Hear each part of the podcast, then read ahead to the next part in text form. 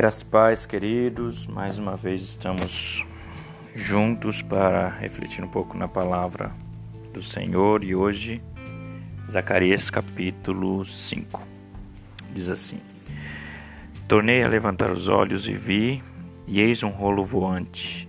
Perguntou-me o anjo: Que vês? E eu respondi: Vejo um rolo voante que tem vinte côvados de comprimento e dez de largura então me disse: Esta é a maldição que sai pela face de toda a terra, porque qualquer que furtar será expulso segundo a maldição. E qualquer que jurar falsamente será expulso também segundo a mesma. Falai, falarei sair, diz o Senhor dos Exércitos, e farei entrar na casa do ladrão e na casa do que jurar falsamente pelo meu nome.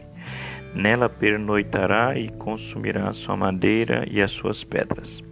Saiu o anjo que falava comigo e me disse: Levanta agora os olhos e vê o que é isso que sai. E eu perguntei: O que é isso? E ele me respondeu: É um efa que sai. Disse ainda: Isto é a iniquidade em toda a terra. Eis que foi levantada a tampa de chumbo e uma mulher estava sentada dentro dela. Prosseguiu o anjo: Isto é a impiedade. E a lançou para o fundo do Efa, sobre cuja boca pôs o peso do chumbo. Levantei os olhos e vi, e eis que saíram duas mulheres. Havia vento em suas asas, que eram como de cegonha, e levantaram o Efa entre a terra e o céu. Então perguntei ao anjo que falava comigo: Para onde levam elas o Efa? E respondeu: Para edificarem aquela mulher uma casa na terra de Sinar. Estando esta acabada, ela será posta ali em seu próprio lugar. Bom, mais uma vez, é, o Senhor se apresenta para o profeta Zacarias por meio de visões, e aqui nesse capítulo 5, através de duas visões. É, logo no primeiro versículo, nós vemos algo importante, né? Ele, o profeta viu um rolo voante, um pergaminho, e nós entendemos isso como sendo a palavra de Deus que está acessível a todos. Por isso ele vê um pergaminho voante, um rolo voante, a revelação que está exposta a todos, a palavra de Deus. Logo em seguida, no versículo 3, o profeta, após ver o, o que o pergaminho que voava, né, a revelação aberta e disponível a todos, ele vê a consequência do não cumprimento do que a palavra, do que esse pergaminho diz. É, sejam essas consequências de forma imediata, é, a médio prazo ou até mesmo consequências eternas.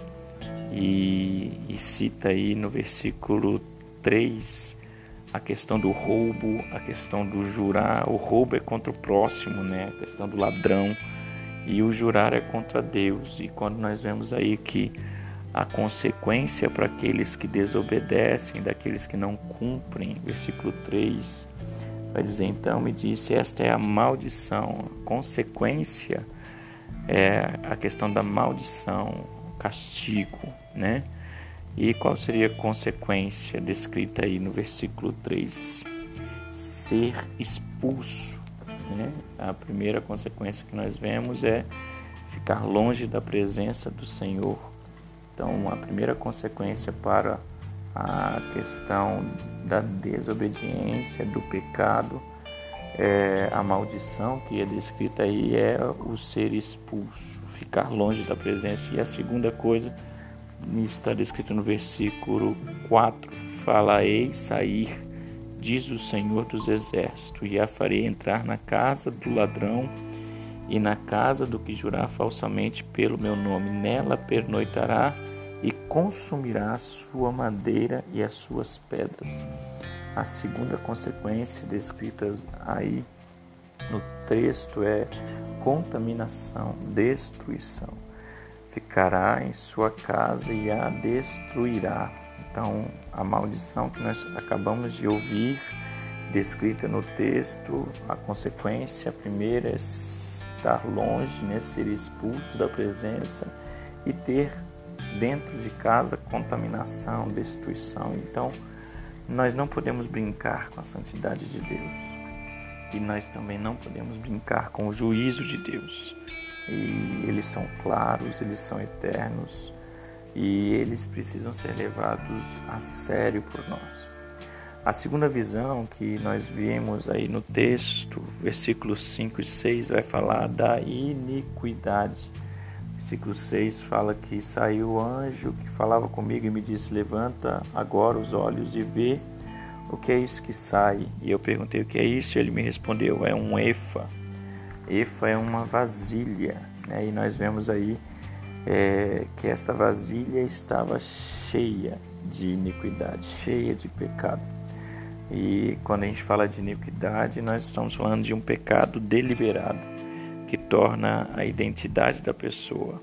Ela não peca de forma acidental, mas ela vive pecando, ela vive no erro, ela vive no pecado, ela tem prazer no pecado. Mas o que nós vemos através dessa visão é que o Senhor tem controle até sobre a iniquidade que está sobre a terra. Versículo 7 diz que uh, eis que foi levantada a tampa de chumbo e uma mulher estava sentada dentro dela. E o Senhor prosseguiu através do anjo: Isto é a impiedade. E a lançou para o fundo do éfao da vasilha, sobre cuja boca pôs o peso do chumbo. O Senhor, ele, ele tem o controle até da iniquidade. Essa tampa de chumbo descrita nos versículos 7 e 8 responde ou e mostra para nós que o Senhor ele tem poder para controlar a iniquidade que está sobre o mundo.